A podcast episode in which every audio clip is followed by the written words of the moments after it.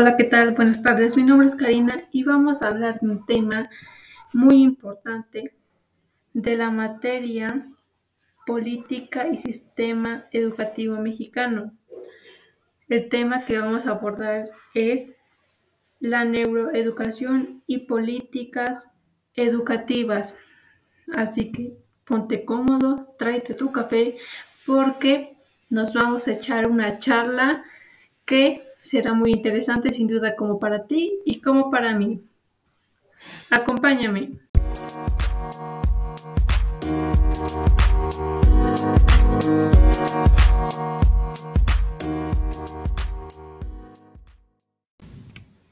La primera pregunta que abordaremos es ¿qué es la neurodidáctica y por qué es un modelo transdisciplinar y cuáles son las áreas en que la apoyan? Bueno, la neurodidáctica es un modelo transdisciplinar que se compone de la neurociencia, que se vincula a un aprendizaje y su rama pues es la psicología y su campo es la pedagogía.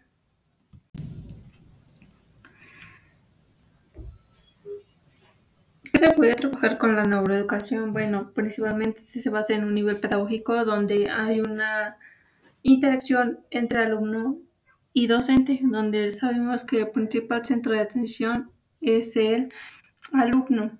Ahora, ¿qué podemos trabajar y con qué intensidad y en qué momento? Bueno, pues el alumno puede trabajar de diferentes ritmos, pero obvio también tomando en cuenta el rango de edad, porque tampoco nos podemos igualar a un tú por tú con un niño más chiquito y con un niño más adulto, porque pues va distribuyéndose diferente el, el nivel de edad que puedan ir comprendiendo.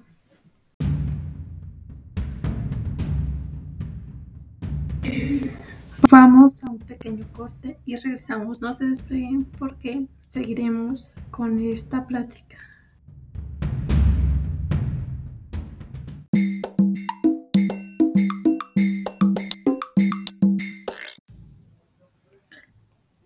Ahora vamos a hablar sobre los contenidos curriculares, la carga que tienen los maestros y las estructuras políticas ambientales educativas. Bueno, sin duda las cargas de los profesores son extensamente largas, pero pues desde una vista pedagógicamente, pues tenemos que echarle ganas, aunque sabemos que a pesar de que solamente las cargas de un maestro se basan en la escuela, pero pues no, porque pues se encargan también de revisar trabajos, y así no atender cualquier duda que pues se le presente a un alumno, a un padre y a pues a sus superiores, ¿no?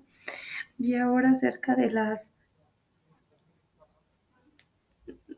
de la estructura política, pues no solo es el peso que tiene el profesor, sino también por la estructura política de cómo desarrolla su potencialidad. Ahora viene aquí una pregunta muy importante. ¿Por qué aprobar y aprender no es lo mismo? Ahora veremos. Porque aprobar pues solamente se basa en una calificación oral. Si yo quiero te pongo un 6 y una calificación aprobatoria. Pero no tiene que ser así. Porque pues en aprender se tiene que aplicar una herramienta que es la retroalimentación. Y aquí es donde el cerebro constituye la información y el alumno pues es el agente de su aprendizaje y tiene más que sea que tenga sentido y sean evaluaciones calificativas, y ya que por ejemplo de la retroalimentación es como finalmente se pueda dar una calificación, pero pues eh, por el simple hecho de aprobar pues solamente no hace falta que ni siquiera aprendas porque pues yo te puedo pasar, pero pues eso no cuenta que tú hayas tenido un gran aprendizaje. Ahora vamos a hablar de los vínculos emocionales con los estudiantes en la adolescencia. Aquí se aplica la sinóptica y, por ejemplo, el cerebro, los factores que ya no usa, que ya no usa, pues los recorta y de esa manera hace que se olviden. Entonces, por ejemplo, eh, los vínculos que se tienen que, por ejemplo, las dudas que se quedaron, se tienen que aclarar y pues ya no tiene que quedar sin dudas. Ahora a hablar de qué es la motivación, cómo funciona y cuál es su objetivo y cuáles son los pasos que se tiene que seguir. Bueno, la motivación, es una pregunta siempre de ¿para qué? Entonces, pues aquí se va a, a seguir la opción del aprendizaje, que por ejemplo tiene que ser crítico, tiene que ser constructo y de aquí es, depende, bueno, también tiene que ser dependiente y ahora de aquí tiene que surgir el objetivo.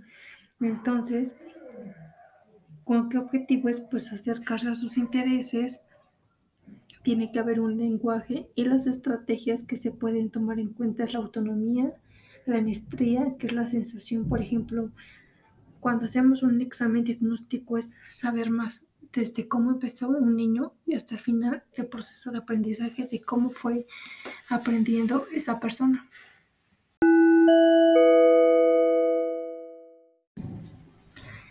Los vínculos emocionales que tiene que haber entre profesor y alumnos, por ejemplo, la emoción, que ambos sienten la misma emoción, las intenciones, y por ejemplo, preguntar cómo te fue, así como que sienta un apego de que, por ejemplo, a pesar de que cuenta con el apoyo en su familia, también puede ser también con el profesor, de decir cómo te fue, tienes algún problema, y entonces para que se sientan familiarizados. Entonces, a continuación seguimos que sin emoción no hay aprendizaje. Entonces, ¿por qué los profesores se tienen que, se tienen que dejar de enamorar de las actividades y ahora tienen que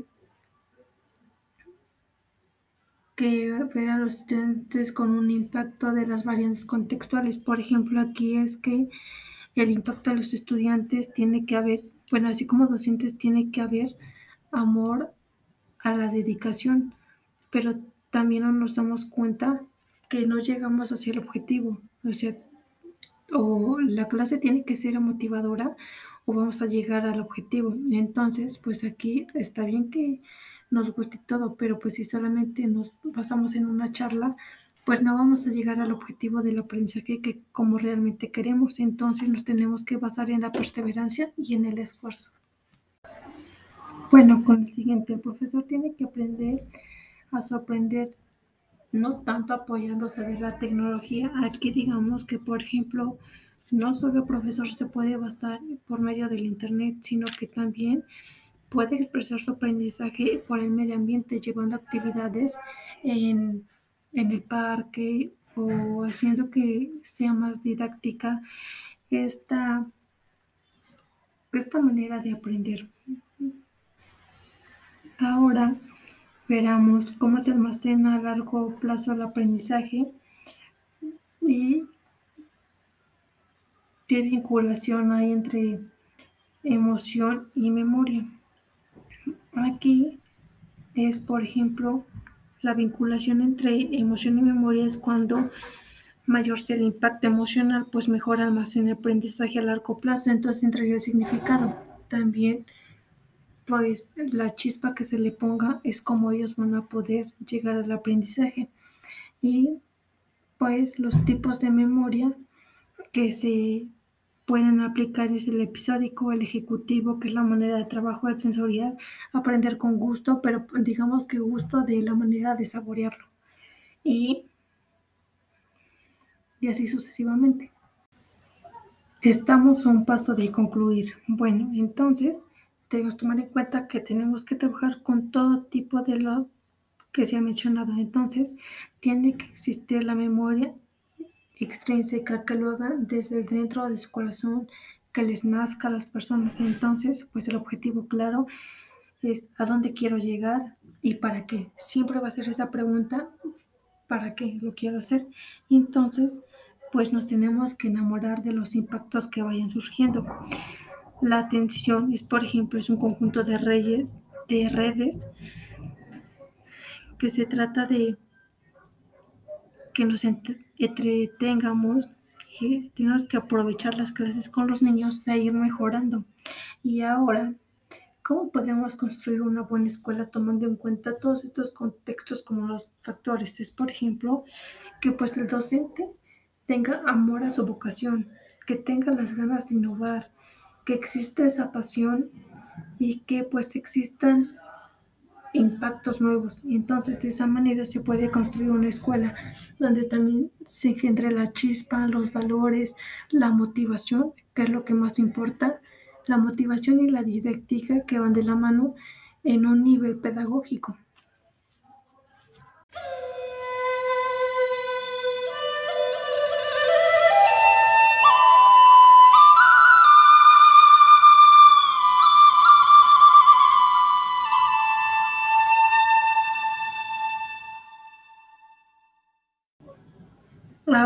Pues hemos llegado hasta el final de esta charla. Espero que haya sido de su sagrado. Y pues finalmente lo que yo me llevo de este nuevo aprendizaje y cómo me puede ayudar en la acción docente es, por ejemplo, en el principal tema que se está abordando es que la neurodidáctica, que es el aprendizaje que se tiene que ir haciendo los docentes, pues tenemos nuestras horas para que vayamos aplicando ese aprendizaje. También debemos tomar en cuenta mucho la retroalimentación y no solo dar una calificación solo porque sí. Después, pues siempre tiene que existir la motivación extrínseca y pues tenemos que tener un objetivo de para qué y por qué estamos haciendo esto y entonces enamorarnos de lo que estamos haciendo, pero también es necesario llegar al objetivo que nos estamos planteando y aplicar todo tipo de memoria, pero la didáctica más que nada, porque las clases tienen que ser emotivas y pues se tiene que presentar la emoción, tenemos que aprovechar todo lo que está a nuestro alrededor para que así las clases pues sean motivadoras y existe esa pasión por innovar, las ganas que se vea más que nada y la vocación que tenemos. Y pues siempre estar guiando a nuestros alumnos. Bueno, espero haya sido sagrado y muchas gracias.